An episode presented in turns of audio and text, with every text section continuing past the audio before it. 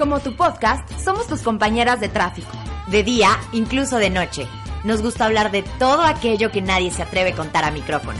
Tocaremos todos esos temas de café, de vida y seguramente algunos únicamente para divertirnos.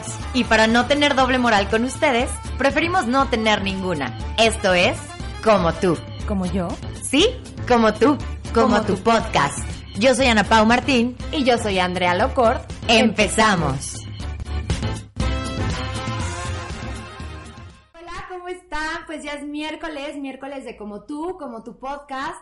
Si nos están escuchando en el tráfico, en el trabajo, en su casita, siéntense un ratito porque este podcast está súper interesante. Estamos muy contentas porque hoy vamos a tener a una invitada especial. Pero antes que nada, Ana Pau, ¿cómo estás? Hola, muy bien, gracias. ¿Tú, Andy, cómo estás? Muy bien también. Qué bueno, este, yo la verdad estoy contenta porque no sé qué día nos vayan a escuchar, pero el día de hoy, que es 30 de septiembre, es el día del podcaster.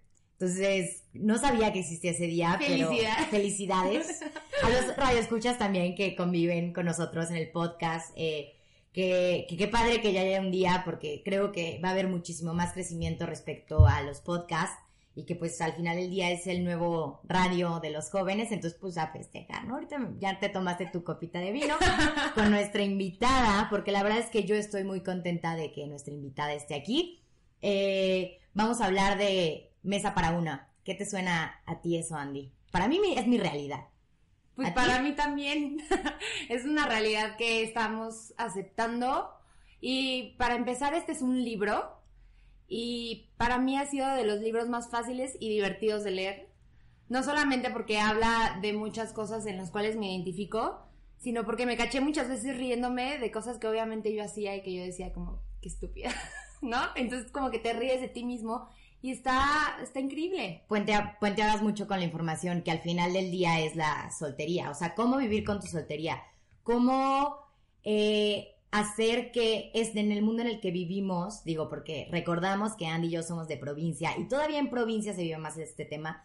¿Cómo no sentirnos presionados ante nuestra soltería? ¿Cómo enamorarnos más de nosotras mismas para poder después enamorarnos de una pareja? Y cómo no verlo como un tabú, como que estamos enfermas. Y cómo la gente lo sigue criticando, que hay veces que hasta nosotros ya estamos bien con esa idea, pero el resto de nuestras amigas no están bien, te siguen molestando con ese problema que hasta tú piensas que estás mal por estar soltera. Exacto, que no vamos a aceptar menos por estar acompañadas. Además de que hablaremos de la discriminación que viven o que vivimos nosotros los solteros, porque mira, hasta me cuesta aceptarlo, ¿no? Eh, desde la laboral, porque existe discriminación ante los solteros laboral, social, y pues un grito de ayuda para que mi familia no me, no me empuje a escoger un mal novio, ¿no? Una indirecta para que nuestras mamás no hagan este tipo de comentarios que adelante les estaremos platicando. Pues ahora sí, no me puedo esperar más y quiero presentarla porque le contaba que ella fue mi compañera en un viaje de literalmente sola, me fui a trabajar a Houston y ahí la conocí, bueno, la conocí a, a sus letras, a su escritura. Eh, y pues nada, está con nosotros Caro de Chihuahua, De Chihuahua, norteña, norteña, eh, comunicóloga. Comunicóloga, empezó su carrera con Actitud Fem. Tiene una columna que se llama Nací sin el gen de hacérmela difícil, que ese tema también lo tenemos que hablar. Que ha sido leída por más de un millón de mujeres. Además, la escritora del libro Mesa para una. ¿Cómo estás, Caro? Bienvenida. Encantada de estar con ustedes, muchas gracias y encantada de tenerlas aquí. Qué padre que sea el día del podcaster, me encanta. ¿Qué tal? Te tocó festejar con nosotros. excelente, excelente festejo. Y aparte eres nuestra tercera invitada, no llevamos tantos invitados. Qué padre, encantada. Muchas gracias por, por haber leído el libro, por habértelo llevado de viaje, porque haya sido tu compañía en viaje para una eh, y porque a las dos les haya eh, dado ganas de seguir leyendo y de seguir sabiendo y que te haya hecho reír y todo. La verdad estoy encantada de estar aquí con ustedes. Y digo, y creo que, creo que, este, no nada más estamos tratando de la soltería de las mujeres, sino también estamos tratando de la soltería de los hombres Claro. y que esto es un tema que como en tu libro llevas diciendo, lleva desde hace muchos siglos atrás y que al día de hoy sigue siendo un problema. Muchísimos siglos atrás, y yo siempre lo digo en todas las entrevistas que, me ha tocado estar y cada vez que me siento a platicar con alguien del libro, eh, Mesa para una está escrito desde mi perspectiva, pero... Eh, no tiene género, no tiene edad y no tiene preferencia sexual. Yo creo que la discriminación a la soltería y el hecho de que nos estén presionando, culturalmente pensemos que la vida en pareja es mejor que la vida contigo misma, porque no estás sola, estás contigo estás misma. contigo, claro. Ajá, eh, o contigo mismo. Esta, esta lucha que tenemos todos los solteros no tiene género, no tiene edad, no tiene preferencia sexual. Yo escribo desde lo que yo he vivido, pero justamente creo que los hombres también tienen un muy buen debate ahí sobre la presión que ellos sienten por ser solteros. Oigan, y quiero preguntar ahorita que hablamos de los hombres, ¿no creen que se vea mucho más sexy un hombre soltero que una mujer soltera? No sé, díganme ustedes, o sea, ¿qué opinan? Yo creo que culturalmente estamos acostumbrados a que el hombre soltero, cuarentón, madurito, barbón, sensual, sexy. Mujer. Mujer cuarentona, madurita, soltera. ¿Eh? ¿Qué le pasó? ¿Qué tiene? Exitosa en el trabajo, pero soltera. Claro, porque, ay, es que está casada con su trabajo, entonces pues por eso nadie la quiere. Claro, debe ser Sí hay un prejuicio. ¿Y de dónde nace Mesa para una? Mesa para una sale justamente como lo mencionaste de la columna Nací sin el gen de hacerme la difícil, eh, que fue una columna leída por muchísima gente y muchas mujeres que se, acercaron a mí me decían, es que a mí me pasa justamente eso, no lo había podido decir, pero justo yo no sé cómo... Eh, cómo hacer las cosas que me gusta hacer sin que los hombres me juzguen o sin que piensen que estoy haciendo eh, por conseguir otra cosa o manipulando. Y de ahí eh, nos acercaron, eh, bueno, me acerqué con, la editorial y salió el tema de Mesa para una, que en realidad durante años ha sido mi tema sobre decir, oye, los solteros estamos bien, no estamos tristes, no estamos defectuosos, no estamos enfermos, ya estuvo, déjenos ser. ¿Qué opinas de ahorita que dices lo de la enfermedad? Este, ¿qué opinas de que la gente piense solo porque estás sola o porque estás soltera, que estás contigo, que tienes que tener algo mal? Yo creo que justo como decía Andrea al inicio, ¿no? O sea, este tema tiene eh, miles de años, literal miles, porque desde siempre la mujer que se ha quedado soltera eh, es considerada una como una carencia, ¿no? Como que la mujer que no logra tener ese marido es porque tiene algo mal. Entonces, eh, en el libro yo lo tomo como si fuera una enfermedad porque justamente en la oficina cuando alguien llega y te dice que tiene gripa, todo el mundo le pone, o sea, lo diagnostica y le da tratamiento. Te sentaste abajo del aire acondicionado, te enfermaste, tómate vitamina C, un juguito de naranja. Lo mismo hacemos con la soltería diagnostican y te dan tratamiento. Y todos quieren comentar ante tu soltería. Y tienen una explicación que pidió. ¿no? De por qué tú estás soltera. Como por ejemplo es que estás muy eh, feliz con tu trabajo y entonces por eso nadie te, te, busca o eres muy exigente, como si ser exigente fuera algo malo. Y entonces todo mundo te trata de curar la, enfermedad, en este caso soltería, como si tú estuvieras mal. Ahorita que ahorita justo que lo comentas, me entró un flashback de que un día me dijo un chavo, porque es la pregunta de, oye, ¿por qué estás soltera? Porque yo llevo ya toda una maestría, carrera y todo soltera porque está soltera y una vez me dijeron, o estás loca o sabes. Y yo dije, no, pues supongo que, pues, espero que la segunda, ¿no? Este, me dijo, porque a mí me dijo el que esté sola. Y además siempre viene acompañado como de una chica súper guapa, linda, inteligente como tú. que hace está soltera? Ajá, es como, pues, porque quiere. Porque, claro, porque es lo que decías hace rato, porque casarme pues podría hacerlo ya. Pero el hecho de no conformarnos con lo habitual de todo el mundo y no estar cómoda, o sea, si no voy a estar cómoda con una persona, ¿por qué me tengo que quedar ahí, no? ¿Por qué me voy a conformar con menos de lo que yo sé que voy a aportar a la relación o lo que vas a poner en la mesa, ¿no? Claro, si no, es para, para que te aumenten tu vida, mejor que, que no te quite, mejor ser sola. Exactamente, ¿no? Totalmente. En tu libro, o sea, para que vayamos entendiendo el libro, va tratando de diferentes capítulos, como si fueran diferentes secciones o diferentes enfermedades, porque al parecer todas las solteras somos enfermas. O solteros. O solteros. y en el primer capítulo de Alto a la discriminación por estatus amoroso, me impresionó y me impactó que mencionaste el texto de un libro que se llama How to be a Woman. Ajá. Donde dice que excepto por las enfermas o los malnacidos o los deformes o a los que tienen defectos mentales, todas las mujeres deberíamos estar casadas. O sea, yo quiero entender la ideología de esa persona que, escribió, ese libro. Ahora, en, en esta, eh, eh, eh, poniéndolo en contexto, este libro está publicado, no me acuerdo exactamente si es el que está en los 40. 1954. 54. O sea, sí, sí era una época muy diferente a la que estamos viviendo, afortunadamente, pero la ideología no ha cambiado tanto. Eso es el problema, ¿no? Nos quedamos con esa idea de que la mujer que está sola es solterona defectuosa y loca, como le dijeron a Ana Pau. Sí. sí, sí, sí. O estás loca o sabes muy bien lo que quieres y eso también es una forma de locura. Claro. Porque no es normal en la sociedad que las mujeres sepan lo que quieren. Sí. Entonces, justamente la ideología perdura, pero el libro, bueno, eh, eh, es un libro bastante, este, viejito en el sentido de que yo creo que absolutamente nadie ahorita se atrevería a publicar un libro así. Espero. Lo lincharían. Ajá, espero.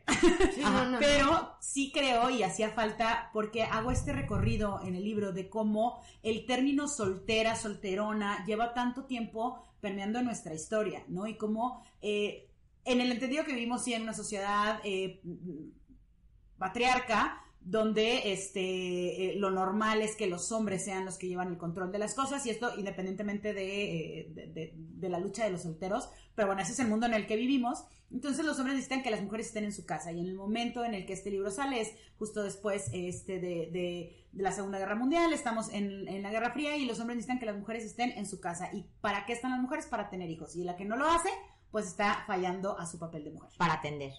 Exactamente.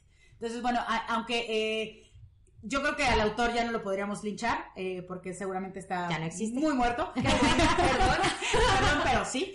Eh, pero sí creo que esa ideología de que estás incompleta o que no estás cumpliendo con tu deber como mujer, perdura.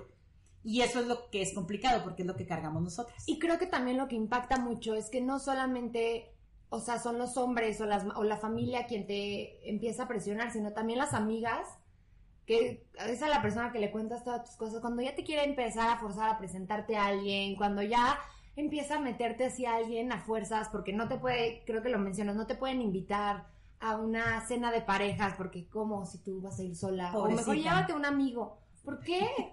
¿No? Que, o sea, que hasta tú te llevas hasta mejor con los novios, creo que ahí también lo comentabas, que te llevas cañón con los novios, que también tienes muy buena plática, pero no puedes ir porque estás sola.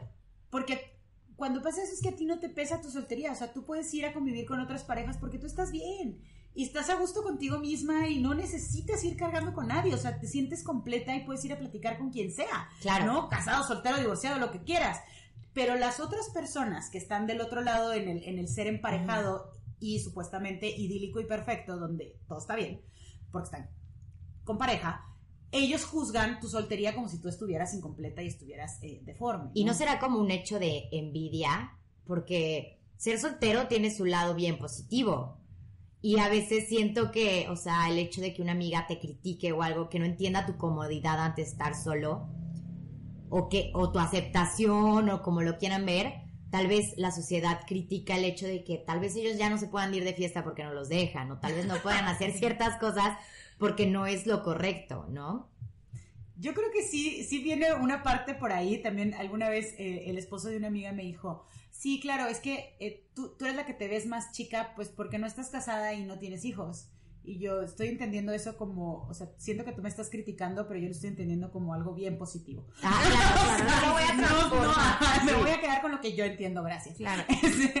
Pero sí creo que parte un poco de que la sociedad en general está eh, o sea, socialmente estamos acostumbrados a que la vida en pareja es lo correcto y es lo que te hace una persona de bien. Entonces, los que no estamos ahí, entonces tenemos que ser criticados y llevados hacia el camino del bien, o sea, te presento a alguien.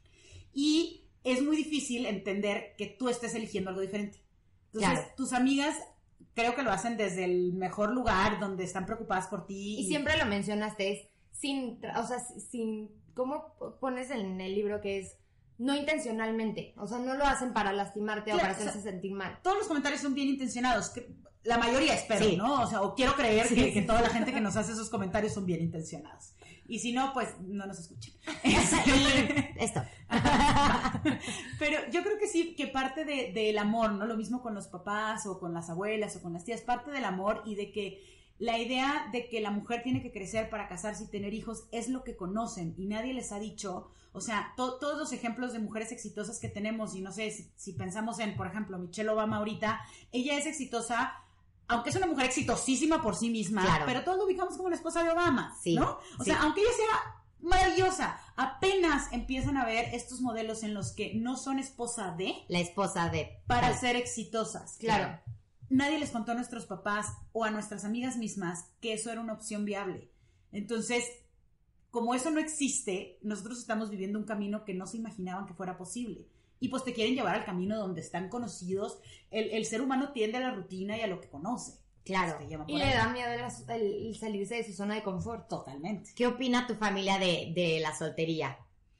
Totalmente. no, en contra. Eh, eh, y es algo muy extraño además porque eh, tenemos muchos casos en la familia de solteros y todavía a la fecha tengo un tío que, no sé, debe estar en los 60 y lo siguen queriendo corregir. o sea, es como, yo veo a mi tío que vive tan feliz, él con su perro, su casa, no le hace falta nada. Su libertad. pero siempre sigue siendo a la fecha tema de conversación familiar cuando él no está. Y es como, yo creo que los algo malo no de tener. y siempre es esa connotación, algo malo tiene, es que es muy exigente, no ninguna mujer lo aguanta, siempre es tema de conversación y digo, lleva 60 años así. No tiene ganas de conseguirse pareja ahorita, ni ganas, ¿no? Oye, de hecho, en el libro comentas y tienes un enlistado de algunas explicaciones no pedidas a la soltería. En la página 46, por si alguien tiene el libro a la mano, Esperemos que todos los estén escuchando. Cuéntanos un poquito de cómo, o sea, cómo hiciste este listado primero y después de ahí más o menos platicarnos ya de eso. Fíjate que el listado lo hice, eh, sí, de experiencia personal, ¿no? De las cosas que, escuchamos. Ahorita cada una de ustedes me acaba de dar tres razones a lo largo de la plática de cosas que les han dicho, ¿no? Empezando por el, o sabes muy bien lo que quieres, o estás loca, este, o es que pobrecita necesita compañía todo el tiempo la gente nos está dando explicaciones a por qué estás soltera. Lo hacemos sin darnos cuenta. Que nadie les pide. nadie les pide. Sí, sí, sí. tú puedes pensar lo que quieras, pero cuando ya me lo dices es como, eh, no te lo pedí. Sí. pero todos lo hacemos y lo hacemos con todo, ¿no? Con los amigos también. Todo el tiempo nosotros mismos lo estamos haciendo. Entonces, muchas son cosas que yo he escuchado y también hice una encuesta en redes sociales, estuve en Facebook, en Instagram y en Twitter, pidiéndole a las mujeres solteras y a los hombres solteros, porque participaron muchos hombres en esta encuesta también. Qué padre. Que me dijeran qué les habían dicho de, o sea, qué explicaciones les habían dado a su soltería. Entonces la lista está compuesta de lo que yo sé y de lo que me pusieron en redes sociales. Ok, ¿nos puedes dar unos ejemplos de? Ahí les van mis favoritos. Ejemplo, eh, es que eres demasiado independiente. Ok. Como si la independencia y la libertad fuera algo negativo. Ok. Eh, otra que me encanta es que tu estilo de vida asusta a los hombres. O sea, sé como, como qué. Lo que platicábamos antes de entrar al aire justamente, ¿no? O sea, si te gusta salir con tus amigos, tomar tus propias decisiones, eh, no sé, un ejemplo muy tonto, pero tomas cerveza oscura. Ajá. dices muchas groserías. Dices muchas groserías.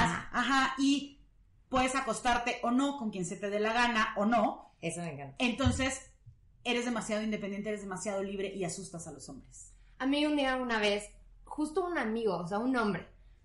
Llegué a platicarle y yo, es que porque no tengo novio, ya sabes, toda triste y deprimida. Y un día me dijo, Andrea, es que le gustas a muchos hombres, pero les da miedo porque creen que eres inferior a ellos. Y yo, pero, o, sea, ¿y cómo, cómo, o sea, cómo supieron? ¿O me ven aquí como Dios? O, ah, entonces les doy miedo y entonces por eso no se acercan no a mí. se acercan. Y entonces ya es mi culpa, porque yo soy inferior. ¿No? Y es que justamente las explicaciones a la soltería te, nos ponen en un lugar en el que nosotras estamos mal. Cuando ninguna de estas cosas, el hecho de que tú sepas lo que quieres, seas muy independiente, seas muy exigente, eh, seas una fregón en lo que haces, eh, todas esas, o sea, tú no tienes nada mal. Nada de esas cosas están mal contigo pero la gente las percibe como algo negativo y ese es el problema. Entonces, es como si tú estuvieras mal porque lo que tú haces muy bien le espanta a los otros. El problema son los otros. Sí, claro. Y eso es lo que tenemos que empezar a entender, ¿no? O sea, que seas muy exigente es algo bueno. Quiere decir que tus estándares no son bajitos y quiere decir que tú todos los días te construyes para ser esa persona que puede exigir. Claro. Y que de verdad va a estar completa como para para complementarse con alguien más y no solo estar por estar, como todo el tiempo lo pones en el libro.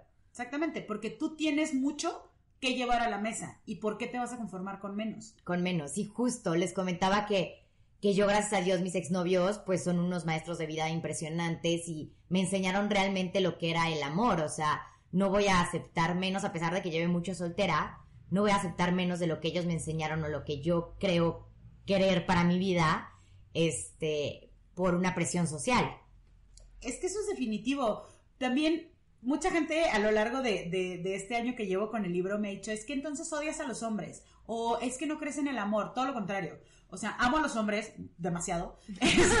claro. Y creo muchísimo en el amor, pero justamente porque creo en el amor, creo en el amor que te construye, que te hace mejor persona, que te hace sonreír, no el amor con el que te sientes eh, eh, oprimida, con el que cargas, con el que tienes que jalar. ahogada. ahogada. Si tú tienes que venir jalando al sujeto, no estás en la relación correcta, a menos que tú lo estés decidiendo. Claro. Y el problema es que muchas veces no decidimos, sino que ahí nos quedamos.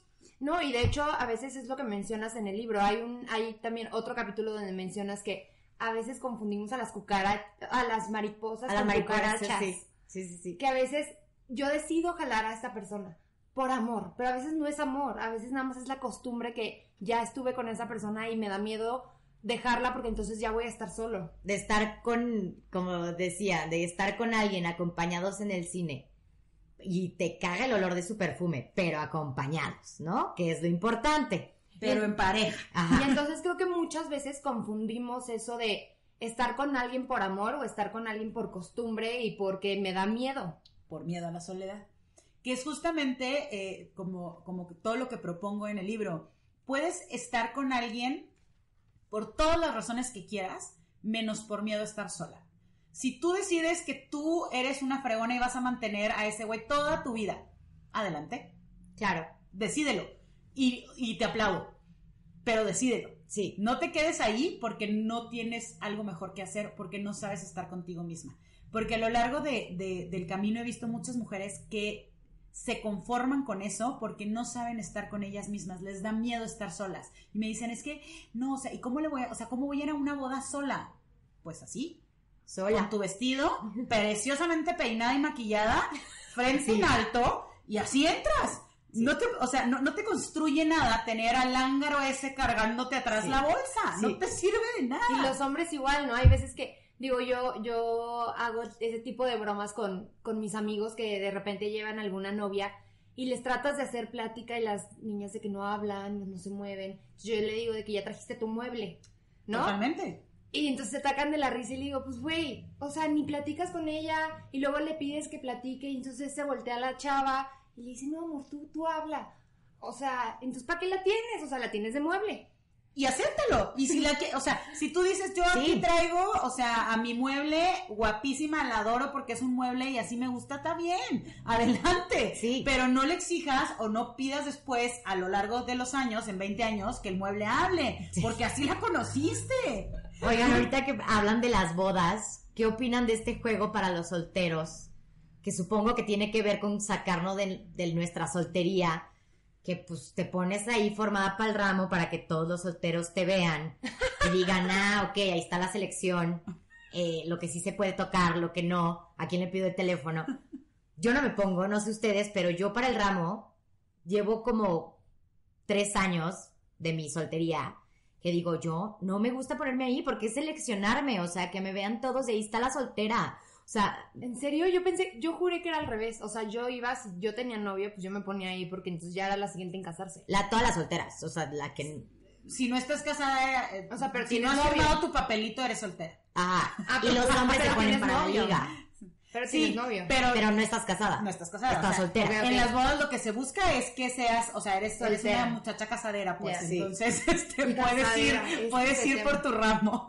¿Qué opinan ante esa discriminación, ese juego? O sea, ya las señoras con su anillo hasta nos ven así de, ay, pobrecita, no, mira, ahí está Marianita. que nunca va a salir, o sea, Victoria que le corra, que le corra detrás del ramo, que se pare bien. Pero bueno, ¿de si lo alcanza? Si le llega la suerte. No, déjenme les cuento esta historia. Mi mamá se acaba de casar hace cuatro años. Ahorita ni siquiera he pensado hablar de esto, pero cuando se casa por, por segunda vez, eh, pues el ramo, ahorita me acordé, mi mamá no lo lanzó, me lo dio en la mano.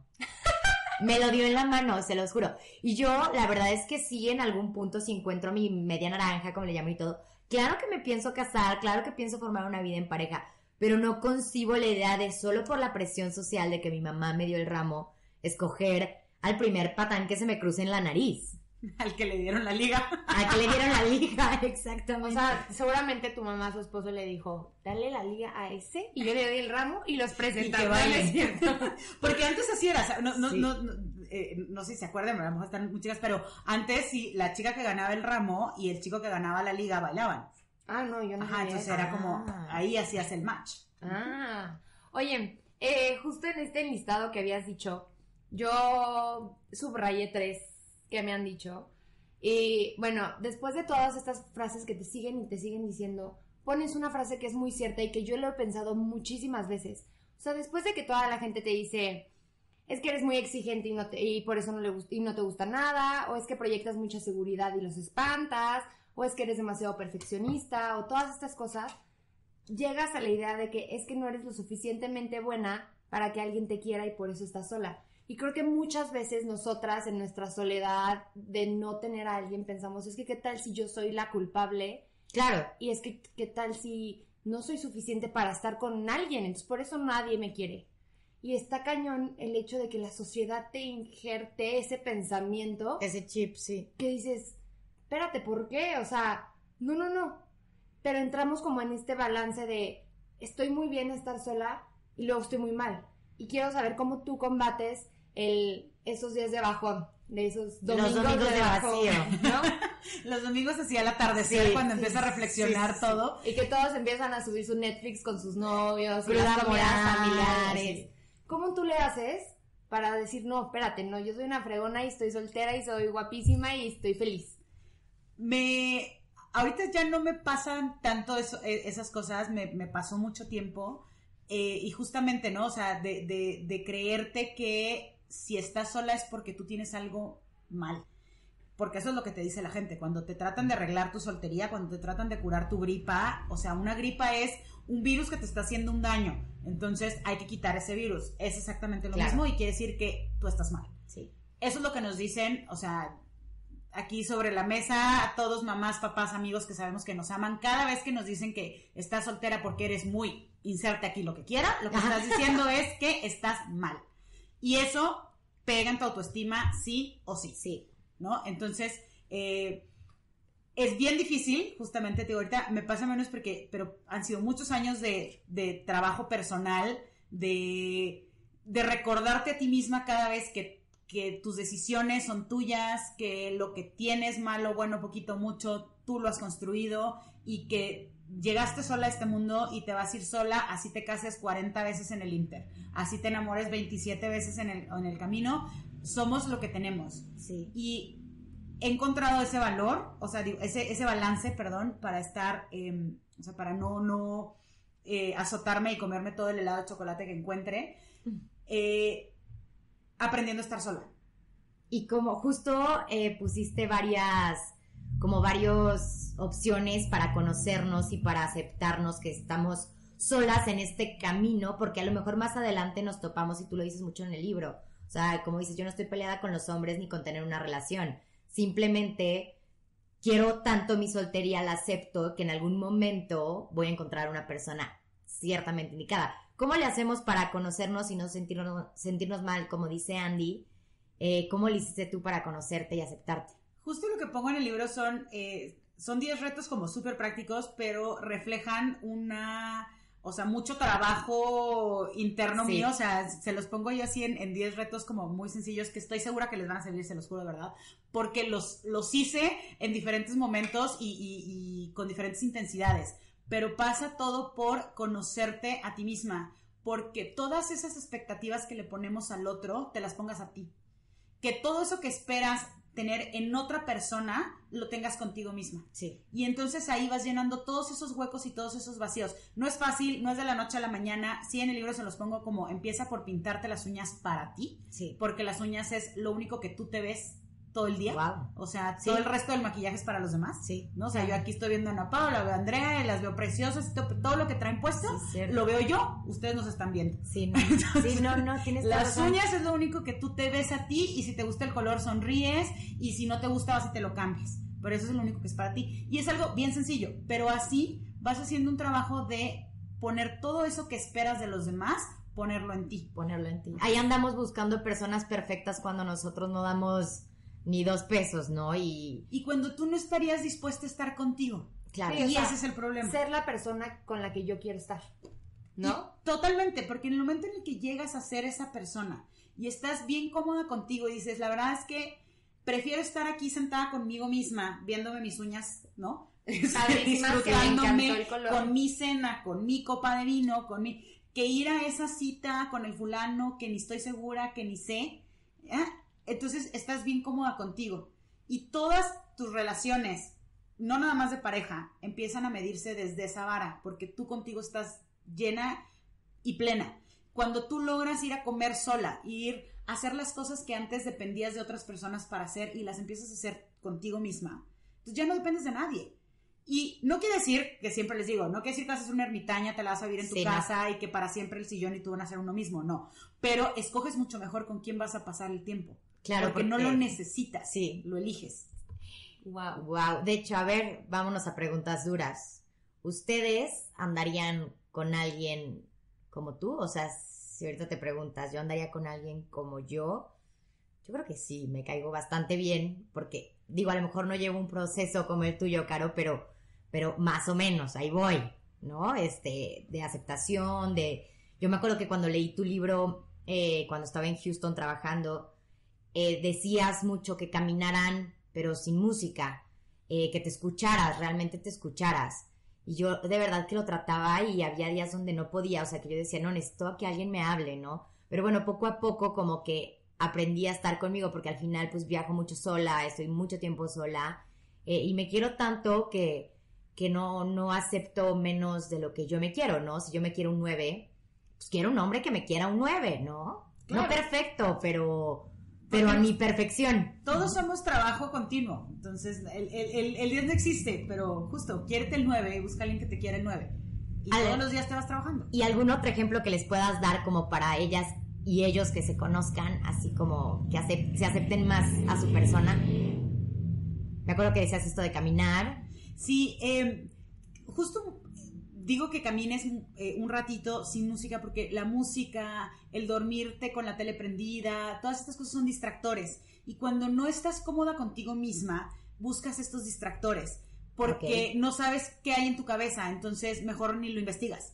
Pero si estuvieras en una cita con una persona y estuviera la música muy fuerte, te molestaría porque no podrías escuchar a la persona Claro, porque la quieres escuchar, te interesa. te interesa. Entonces, crear toda la propuesta de estos retos es que crees contigo misma la relación que estás dispuesta a crear con otro. Porque muchas veces vamos y hacemos todas estas cosas por otras personas, incluidos tus amigos, tus papás, tu hermana, ¿no? O sea, va a venir tu hermana y, o sea, sacas la vajilla bonita, te pones el perfume lindo o vas a salir por primera vez con un chico y te pones el vestido más elegante, pasas dos horas peinándote y tú te vas a pasar un domingo contigo misma y no te haces nada. Nada, horrible. Y puedes llegar al punto de no hacerte nada, pero cuando estés muy cómoda, cuando llegas al punto en una relación después de, no sé, cinco años en el que ni te importa si te lavaste los dientes el domingo en la mañana. Claro. es la, porque la confianza apesta, pero es una realidad. cierto. Puedes llegar a ese punto después de que ya tuviste todo este proceso de enamoramiento donde ya mostraste tu mejor cara, donde ya lo conociste, le preguntaste y se entendieron y te encantó y después descubriste cosas que no te gustaban tanto, pero con las que puedes vivir porque en este proceso de conocerte, pues no somos perfectos, ¿no? O sea, lo mejor que podemos aspirar justo es a hacer un 9 y ojalá lleguemos a hacer eso, pero va a haber muchas cosas que no te gusten, que vas a decir, híjole, la verdad es que soy bien antisocial, o la verdad es que soy bien, este, no sé, miento mucho por convivir, muchas cosas, Sí, sí. pero no pasa nada, así somos. Y así como tú estás dispuesta a aceptar al otro con esos defectos, tienes que aceptarte a ti con tus defectos. Claro. Yo, de la pregunta que, me, que dijiste, Ajá. Que es muy buena. ¿Andarías con alguien como tú? ahorita sí. Hace dos meses la persona que yo era no. Sí, yo también la Pau del Hace dos, tres, pero dos, tres meses, o sea, no me estoy yendo tan lejos. Hace tres meses, no. Hace tres meses mm, ni yo me ¿Y qué veía ha al cambiado? Creo que he madurado muchísimo después de, es, o sea, lo que pasó, a- yo vivía, yo llegué a México soltera, tres años, tuve novio y corté. Entonces como que en ese tiempo que tuve novio me acostumbré demasiado al tener novio y cuando se fue sentí que algo me faltaba. Y, y entonces fue el otra vez volver a descubrir, el volver a estar sola y volver a comprender que está bien estar solo y que no tiene nada de malo. Y más que nosotros vivimos solas en la Ciudad de México y que no tenemos la familia para verlo los domingos, ¿no? El apapacho de mamá cuando estás triste. Entonces me volví una persona que creo que lo mencionas en tu libro, una que es la Cenicienta. Ah, yo puede ser, pero sí, O sea, mencionaste que, que varias esperas a otra, a otra persona para que te rescate Sí, de, tu realidad. Y yo así, yo lloraba esperando que me mandara Que el volviera, mensaje. Y, y cuando lo estaba leyendo, por eso digo que me río mucho, porque dice, qué estúpida estaba. Que yo no me daba cuenta que no me estaba queriendo y que no me estaba procurando y que odio cocinar, pero a él sí le cocinaba. Y porque yo no me cocinaba para yo comer. Me explico, Y no tú, tu alimentar. sopita de micro. Y mi Ajá. sopita de Las pahue, ¿no? La huevones, de las de tres minutos. Si se podía, y si no, palomitas, ¿no? Y creo que ahorita ya llegué al punto donde ya aprendí, la verdad es que me siento bastante cómoda estando sola, me siento feliz. Ana Pau y yo, por ejemplo, nos llevamos muy bien, no salimos juntas, pero siempre nos contamos, o sea, una hora y media la fiesta, de que cómo estuvo. Y el platicar con alguien así, que no tenga que ser tu novio y no tener que darle explicaciones de si me fui y regresé a las 6 de la mañana, yo ya estoy tranquila con eso. Que claro, obviamente me encantaría estar en una relación, que claro, me encantaría enamorarme, sí, pero ya cuando llegue el indicado y cuando yo esté lista y yo quiera. Entonces ahorita sí andaría conmigo, pero hace tres meses no. Sí, creo que pasa por un proceso también justo de, de, de darte cuenta de quién eres tú y de volver a hacer tus rutinas. Porque también creo que cuando terminamos una relación es un momento bien importante, después de que pasas como tu duelo y ya, pero para volver a conocerte y volver a descubrir quién eres sin esa persona. Que caemos en muchas rutinas, en muchas cosas que hacemos con el otro y Por estar con elotes. No, hay cosas que aprendes a- para el- la siguiente. Creo que siempre, y creo que mi mamá me lo dijo muchas veces, cuando estás con alguien y no es el correcto, es porque él llegó a, a enseñarte algo para cuando llegues a estar con el correcto. Entonces, importante también cuando dejemos una relación aprender esas cosas para la siguiente persona con la que queramos estar o no, sino hacerlo por nosotros y, claro, y estar felices con uno mismo. Claro, bueno, voy a cambiar un poquito de tema, regresando un poquito a mis textos favoritos del libro. Eh, leía y lo puse en negritas porque es algo que a mí me pasa o me pasaba o no sé si me siga pasando. Eh, Yo te digo. que no amiga no lo saques aquí a la mesa que es la falta o sea y te cito la falta de entretenimiento emocional nos lleva a considerar como prospectos personas que no lo son eh, como nos enseñas en el libro las señales de tomar una mala decisión porque te sientes sola en la vida o sea, hace escoger un patán Puede ser desde que el que no te abre la puerta del coche hasta el que te pega, ¿no? Eh, o en mujeres, eh, una mujer que te pone el cuerno para hombres o alguien que no te respeta. Por esta falta de compañía escogemos a sapos en vez de príncipes, Pues ¿no? de Hablas, ¿no? De mariposas. Exactamente. hablas de esto en el libro. Yo quisiera que me digas como cómo abrir los ojos ante las señales de no pasa nada si estamos solos para no escoger estas malas personas, porque a mí me pasa. Fíjate que eh, yo esto lo puse porque justo me pasó muchísimas veces y salí con las cosas, no, o sea, bueno, o sea, no, sí, claro que, por favor, cuéntenos todas sus historias de, Sí. de cucarachas, ¿no? Ay. Este, porque estoy segura que Sí. tenemos, uff, Yo tengo dragones. o sea, sí, cucarachón máximo. Y no te vayas muy lejos. Y pero todas caemos y creo que todos tenemos que vivir estas relaciones para después darte cuenta de que eran unas malas relaciones, porque justo como decía Andrea hace un momentito, todas las relaciones te dejan algo y de todas aprendes. Pero creo que la forma para saber si lo estás haciendo porque te quieres divertir y pasarla bien o porque estás aburrida emocionalmente, que es eh, eh, uno de los conceptos que uso que que caemos muchas veces y ustedes se van a dar cuenta después de responder esta pregunta. Esta diferencia me la dio Tere, que este, Tere es la autora de eh, cómo identificar a un patán, me parece que es Ah, este sí, sí, libro. sí, sí. Bueno, cómo saber que está saliendo con un patán. Y justamente me decía es, ¿por qué vas a salir con él? ¿Porque te sientes sola o por cualquier otra razón? Si Sí. la razón es porque te sientes sola, No lo hagas. estás aburrida emocionalmente. Si la razón es porque, híjole, hace tres meses que no tengo sexo y hoy sí necesito, estás bien, lo estás decidiendo. Si sí. la razón es porque hace mucho que no salgo y quiero que alguien me invite unas copas, estás bien, lo estás decidiendo. Si la razón es porque la verdad es que nunca he salido con un chico así y me llama la atención saber si hay química, lo estás decidiendo. Si la razón es porque estoy aburrida, no tengo nada más que hacer, estoy sola, todas mis amigas tienen novio, todas ya se casaron, soy la única tía soltera, Voy a no salir salgas. con el que me escribió. Exactamente. Esa es la razón, sí. Esa es la única diferencia. Si lo vas a hacer porque no sabes estar contigo misma, no lo hagas. Estás Yo me acuerdo que un- una vez salí, ahorita que yo tenía, no sé, aburrición o hambre, güey. Acuérdate que Porque- mamá te escucha, ¿no, Pau? Sí, no me. Hola, mami. Eh, ¿O hambre de cuál? eh, sí, no, tenía hambre literal, de comida. Ah, ok, ok. De comida y me escribió el patán y me dijo, te invito a comer y yo pues estudié hambre, no tenía nada en la alacena. Y yo pues tenía hambre. Y dije, va. Y cómo me arrepiento, fue la peor relación, me enganché. O sea, de una comida que solo por hambre fui, caí con un patán, patán, patán. Y como dices ahorita, o sea, ni siquiera lo escogí, o sea, solo fue porque realmente tenía hambre, no tenía comida, me había gastado todo lo que me habían mandado. Dije, bueno, pues me está invitando a comer. No, voy a comer. Y que también esas cosas pasan. Y probablemente tenías que vivir esa relación para aprender algo. Sí, Seguramente claro. aprendiste muchas cosas, ¿no? Porque no, no fuiste por, pues estoy sola. Sino Ah, era sí. como, pues en realidad tengo hambre. Y pues lo mismo le hubieras aceptado la invitación a él que a Andrea, que a mí, Sí, sí, sí, que a cualquiera. ¿no? O sea, no era él por ser él. Sí. No hiciste un, un esfuerzo adicional porque fuera él. En realidad, tu decisión fue porque tenías hambre. Ahora, creo que, creo que es importante recalcar que no pongamos excusas de tengo hambre cuando realmente nuestra mente nos está diciendo porque te sientes sola, pero tú dilo para que no pase nada. Porque lo que hace y lo que pasa es que si tú dices "Ten- tengo hambre, por ejemplo, y en tu mente es estoy sola, al día siguiente te vas a sentir nefasta.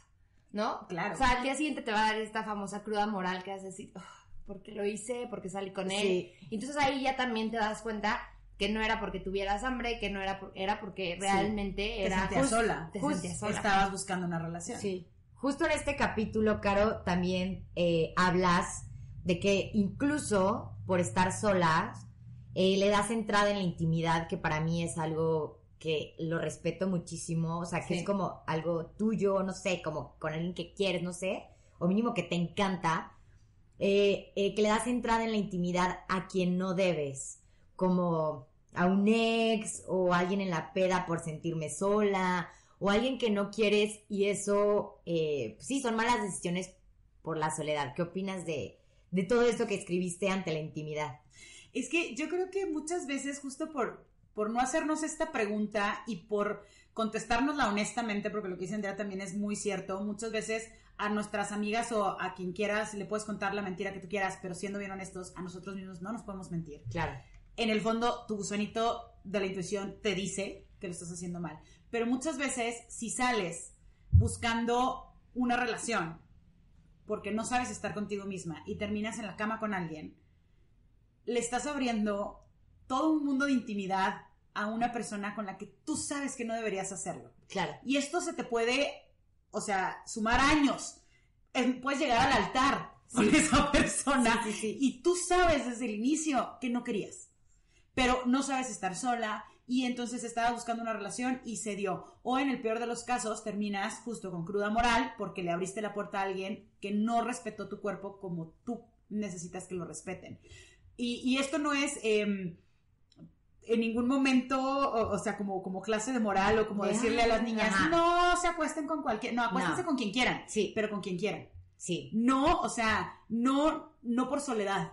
Exacto. No porque vas a cambiar sexo por amor, porque eso nunca funciona. Nunca. No, jamás. Jamás. O sea, eso de mentirnos, o sea, Está mentir a las amigas, eso. pero nunca te puedes mentir a ti mismo, es muy No, me cierto. encantó eso de acuéstate con quien quieras. Pero, Pero, con, quien quieras. Sí. O sea, no con quien te va a cobijar o te va a abrazar. Si o- estás buscando que se enamore de ti porque eh, tuvieron sexo, si estás buscando que te dé amor porque era tu mejor amigo y toda la vida quería contigo y dijiste, bueno, pues me siento sola, estás, de verdad le estás abriendo la puerta íntimamente, o sea, porque no es nada más tu cuerpo, porque las mujeres, y si esto sí es una realidad, eh, y se soy, o sea, sumamente feminista, pero los hombres y las mujeres sí somos diferentes y sí percibimos el sexo de manera diferente y las mujeres cuando cuando involucramos el cuerpo, generalmente involucramos más cosas. Habrá quienes no y habrá Sí. sus excepciones, estoy totalmente de acuerdo. Pero yo creo que sí, es poca, ¿no? Exactamente. Generalmente eh, lo pensamos distinto. Entonces, cuando le abres la puerta a un hombre, a esa parte de ti, a un hombre o una mujer, o sea, porque va de vuelta, esto no Claro. tiene preferencia sexual. Cuando compartes eso, le estás compartiendo también entrada a tus pensamientos, a lo más eh, íntimo de ti, no porque lo más íntimo de ti esté en la parte interna de tu vagina, sino porque abrimos Sí, ¿no? O sea, exactamente, estás entregándole eh, eh, tu cuerpo a una persona y nos enganchamos. Y es bien fácil que te enganches en una relación cuando ya te acostaste con esa persona que cuando no. Es Claro. mucho más fácil deshacerte de un patán si no te has acostado con él. Y es más fácil no confundir las cosas con tu amigo si no te has acostado con él. Claro. Y para pronto, yo digo que oh, amigo que te conoce las boobies es bien difícil que sea tu amigo. Sí, en definitiva. Ay, Ay, qué fuerte. y cambiándote el tema, porque creo que también muchas mamás nos escuchan. Mi mamá, la mamá de Ana Pau, ya la mía dos. también, espero. La ya son tres mamás. Mencionas y hay una parte que creo que es bastante cierta y más en las mamás provincianas de esta presión que te ponen sobre el ser abuelas y sobre que te cases. Digo, a mí todavía no me ha pasado y espero que todavía y no me pase mami. Pero De hecho, tú le llamas al, al- a tu título, dice abuela eh, que colecciona juguetes, chambritas, etcétera, ¿no? Que ya de que, ¿para cuándo? Mira, ya te hice 35 suéteres. Oye, yo te quería preguntar, pero esto es para las mamás, no para nosotros. O sea, ¿hay alguna forma de que las mamás nos puedan meter este tema sin hacernos sentir como un fracaso porque todavía no nos hayamos cansado? O mejor decirle, o sea, decir y aconsejar a las mamás, ¿sabes qué? No mencionen esto si tu hija está soltera, o sí, pero de esta forma. ¿Y cómo te hacen sentir ante... ¿Cómo, ¿Cómo lo vives en tu casa? Primero que nada la soltería y después la pregunta de Andy de cómo les dirías a las mamás, ¿no? Yo creo que justo lo, lo platicábamos hace un momento. Las mamás, los papás, los amigos, los abuelos, todos los que nos hacen este comentario es porque no se imaginan la vida de otra forma y porque piensan que si estamos solteras va a ser más difícil para nosotras enfrentar la vida Claro. por alguna razón, ¿no? Porque nunca nadie les contó que se pudiera hacer de otra forma. Porque la mujer, eh, para el contexto mexicano o en general, es más débil que el hombre. Exactamente, necesitamos de un proveedor, necesitamos a nuestros papás les da miedo pensar qué vamos a hacer si llegamos a los 40, 45 y no tenemos el respaldo de un hombre o de una pareja. Eh, entonces viene obviamente de esta preocupación de que ellos quieren lo mejor para ti y por eso esperan que tengas una pareja y tengas hijos. Y porque socialmente eh, las mujeres nacimos para ser mamás y cuando decides diferente, pues pones a tu mundo en jaque y como que no saben qué hacer contigo, ¿no? Estás como chistosa. sí. Como Sí Eres la la rara, Eres eres la como- hija rara. Ajá, un ente extraño, ¿no? Sí. Entonces, ¿Quién la hizo? poco a poco, eh, creo que más mujeres y el hecho de que estemos aquí sentadas platicando y de que ustedes, o sea, a su edad dices, no te ha pasado, pero eventualmente va a pasar, empieza a cambiar eh, la narrativa. Pero hasta ahorita es una realidad que nuestras mamás están preocupadas porque no saben que pudiera ser de otra forma. Entonces, todos los comentarios que nos hacen, tanto ellas como cualquier otra persona, lo que nos están diciendo es, tú estás mal, estás incompleta y tú solita no puedes. Entonces, mamás, si le dicen a su hija que tiene que casarse para realizarse, pues le están diciendo que ella sola No no puede. la hizo. Y eso es bien fuerte. Sí. Y es un, es un mensaje que sí te puede permear, literal, en mi generación ha permeado bien feo. O sea, Hay muchas mujeres muy mal casadas, pero casadas. Pero Pero casadas, casadas. sí. Entonces, mamás sí tengan mucho cuidado, sobre todo, como dicen, ¿no? O sea, ahorita, eh, mamás de ustedes que tienen 22, 24 años, que, qué bonito que puedan estar escuchando esto, cambien el discurso. Su preocupación nadie se las va a quitar. Pero Probablemente tú como mamá no vayas a estar preocupada, pero tu mamá sí está preocupada. Entonces, cambien el discurso porque lo que les estamos diciendo a las hijas es que ellas solas no son suficientes. Y eso es horrible. Sí. Entonces. Y sí, y luego creo que lo manejan como tú puedes convertir al hombre en lo que tú quieras, porque creo que hay hasta un, un refrán de Michelle Obama que, que van a la panadería, o sea, Michelle y Obama van a la panadería y se encuentran al exnovio de Michelle. Y entonces se voltea a Barack y le dice, mira, si te hubieras casado con él, se, te, o sea, no te serías dueña de una panadería. Y se voltea a Michelle y le dice, no, si yo me hubiera casado con él, él sería el presidente. Entonces de repente las mamás nos empiezan a manejar como que nosotros podemos eh, exponencialmente convertir al hombre en lo que queremos, que yo creo que a veces sí, y es como cada quien, pero creo que también es un tipo de presión de estar con alguien porque tú lo vas a cambiar y tú lo vas a reformar, y no creo que siempre eso sea como factible. No, y es muy triste, ¿no? O sea, casarte con alguien esperando cambiarlo es como una cosa muy Sí. triste. No, y esta presión social creo que, que ha llevado a muchas personas, y por eso me encanta el libro, porque creo que es como un nuevo comienzo de que las personas se den cuenta de que no te tienes que casar por casarte, porque conozco amigos gays que están casados por casarse, por porque pues cómo le van a decir que son gays a su familia y entonces prefieren casarse en vez de estar solos eh, o lo que sea. Eh, o conozco amigas que están casadas con golpeadores o con borrachos, pero casadas. eh, o niñas acostándose con hombres por estar con alguien. Entonces se me hace bien padre esto justo de tu libro, Caro, porque te hace como encontrar tu camino contigo. Y creo que eso es lo más importante porque cuando, cuando encuentras tu camino, como dices, contigo misma, cuando decidas compartirlo con alguien más y las veces que decidas compartirlo con alguien más, porque también eh, necesitamos empezar a cambiar la idea de que el matrimonio es como la meta de la carrera, Ajá. como si llevaras, ¿no? O sea, tienes de, desde que naciste hasta los 28 para correr la carrera y cruzar la meta porque cásate antes de los 30. Eh, eso nos pone muchísima presión y si tú aprendes a estar contigo misma, cada vez que decidas compartir tu camino con alguien más, vas a decidir mejor. Y no vas a decidir compartirlo con alguien a quien quieras cambiar, sino alguien que ya venga igual que tú, completito, con sus fallas, con sus cosas buenas, con sus valores, pero vas a decidir compartirlo con alguien que te haga crecer como persona, no alguien a quien tú vas a, llevar como, como animalito con correa o como bebé al que vas a educar, o sea, todas esas ideas de cambiar al otro o de manipularlo para estar en una relación son obsoletas y son lo que lleva, o sea, son lo que tiene eh, la tasa de divorcio tan alta a nivel mundial. Claro. O sea, porque la gente se casa y hay miles de referencias, como decías, ¿no? O sea, de se casó con una y, y- y, eh, o sea, se- la novia era de una forma y cuando se casó ya era de otra. Pues no, es que la mujer durante mucho tiempo pensó que tenía que fingir ser alguien más para que se casaran, con, casaran ella, con ella. y cuando se casó decidió ser ella misma y resulta que ni le gustaba maquillarse. Claro. Pero pues si desde el principio no se quería maquillar, pues no te maquilles. Y el que se case contigo se casará bien consciente que se casó con una chica no le gusta maquillarse. Y vas a ser mucho más feliz. sí. Y ojo, ¿eh? No- o sea, creo que ya lo mencionamos, pero quiero volverlo a mencionar. Aquí nos está criticando a las personas con pareja, nos está criticando a las personas que quisieron casarse y ser amas de casa y tener hijos, porque hasta en el libro lo menciona. Si tú estás convencido de que tú quieres eso y eso es para ti la felicidad, se acepta y es válido y qué bueno y qué bueno que seas feliz, ¿no? O sea, aquí estamos hablando más como de toda esta crítica que nos hacen a nosotras por ser solteras, que no tienen por qué hacer ese prejuicio o ese comentario. Y con esto, pues, me gustaría cerrar y decir lo que nos llevamos eh, del libro, que, bueno, evidentemente que lo compren, pero Caro, eh, un pequeño resumen de que nos quisieras dar para llevarnos a nuestra casa y dormir hoy.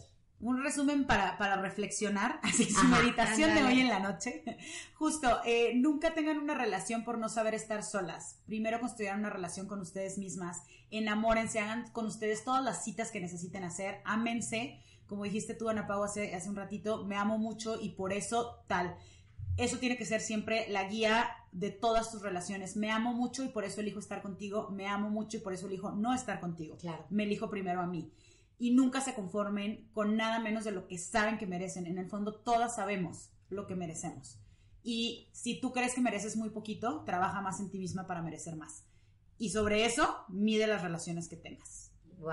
Wow. Oye, ¿y dónde podemos comprar tu libro? Este, está en Kindle, está en donde, don- cuéntanos más un poquito. Lo pueden descargar, justo lo encuentran, eh, quiero decir, en todas las librerías, pero no sé si en todas, pero bueno, en todas las librerías eh, del país. Y si por algo no lo encuentran, pídanlo por Amazon, que les llega a su casa al día siguiente. Y lo pueden descargar también en Kindle.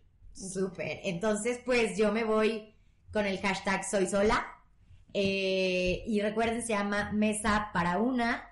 No me quiero ir sin antes. eh, encontré esta frase que me encantó que dice. Que dice. Déjenme la encuentro. Bueno, yo mientras les Sí. digo con qué Sí, me voy. no, este, me encantó el hashtag que dijiste, soy sola, y, y quiero mucho, eh, nada, recordar eso, el amor propio siempre va ante todo, y tú vas primero a, ante, ante todos, ante todos, y, nada, las presiones sociales están ahí porque van a estar, y a veces hasta nosotros mismos las llegamos a hacer siendo solteros o siendo en pareja sin darnos cuenta. El chiste es que no nos afecten las cosas que nos dicen y estar seguros de nosotros mismos y de quiénes somos y con quién queremos estar.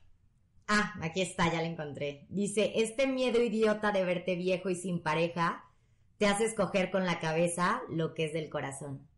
Entonces, que no tengamos miedo a estar viejos y sin pareja, porque nos, pues, nos podemos equivocar y luego ahí estamos llorando ante las situaciones. Eso aprendí de tu libro, Caro, te agradezco muchísimo porque yo tenía muchísimas ganas de conocerte, la verdad. Te puedo decir que es de mis libros favoritos, te lo agradezco muchísimo, gracias por acompañarme en mi camino de Soy Sola. Eh, y pues nada, tus redes sociales, Instagram, Facebook, etc, etc, etc. Muchas gracias a las dos por estar aquí, por esta plática. La verdad es que eh, disfruté muchísimo estar en su podcast y espero que muchísima gente lo escuche. Este, Gracias. Y que se lleve justo esto, más allá de que compren el libro, que se lleven esta reflexión de eh, puedo estar conmigo misma y eso también está bien. Eh, eh, ¿no? Eso es creo muy importante. Y me encuentran como Caro-Saracho en Twitter e Instagram. Con C. Con- sí, Caro con C y Saracho con S. Y en Facebook estoy como La Vida No es Rosa. Este, que Súper. así sigue llamando la página, entonces ahí encuentran todo. Les pondremos este el El la libro. portada del libro en nuestras redes sociales para que también lo busquen. Vamos a etiquetar a Caro también en nuestras redes sociales por si no la encuentran, ahí también la van a encontrar etiquetada. Y nuestras redes sociales eh, generales son como arroba como tu podcast y la tuya, Ana Pau. El mía, el, el mío. El mío es a Pau Martín y el mío tuyo? es Andrea Locor. Súper, pues nos vemos el próximo miércoles. Dale en seguir para que te avise todos los miércoles que tenemos un nuevo capítulo y pues nos vemos el miércoles.